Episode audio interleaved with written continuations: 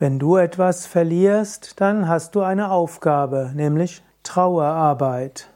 Trauerarbeit im engeren Sinn ist das, was du tun kannst, wenn ein naher Angehöriger von dir gestorben ist, Vater, Mutter, Partner, Partnerin oder jemand anders, dem du sehr nahe gestanden bist. Und auch heute noch gibt es Menschen, deren Kind stirbt.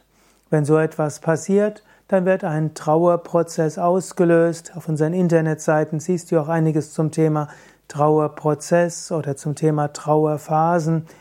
Und das läuft bis zum gewissen Grad von selbst ab. Aber man kann auch sagen, jede karmische Situation hat auch eine Aufgabe. Und so kannst du auch sagen, wenn dir irgendetwas, irgendjemand verloren geht, hast du als Aufgabe Trauerarbeit.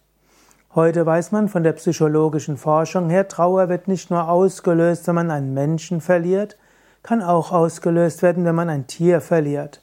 Trauer kann auch ausgelöst werden, wenn man den Arbeitsplatz verliert oder auch wenn das Kind, das inzwischen erwachsen ist, das Zuhause verlässt und dann entsteht das sogenannte Empty Nest Syndrome, also das leere Nest Syndrom.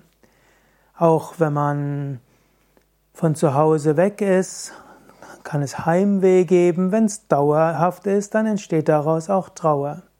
Und so kannst du, wenn du irgendwo jemanden oder etwas verloren hast, dir bewusst machen, du hast jetzt eine Aufgabe, Trauerarbeit zu leisten.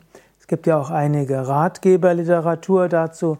Ich habe ja auch das Buch geschrieben Karma und Reinkarnation. Da erfährst du auch so einiges, was du machen kannst, wenn ein nahe Angehöriger gestorben ist. Etwas Wichtiges, was schon hilft, ist, sei dir einfach bewusst, nach dem Verlust von jemandem oder etwas ist es ganz natürlich, dass du in Trauerprozesse hineinkommst. Bei Menschen wird das typischerweise länger dauern als bei Dingen und bei etwas oder jemand, der dir nahe steht, dauert es länger als bei anderem.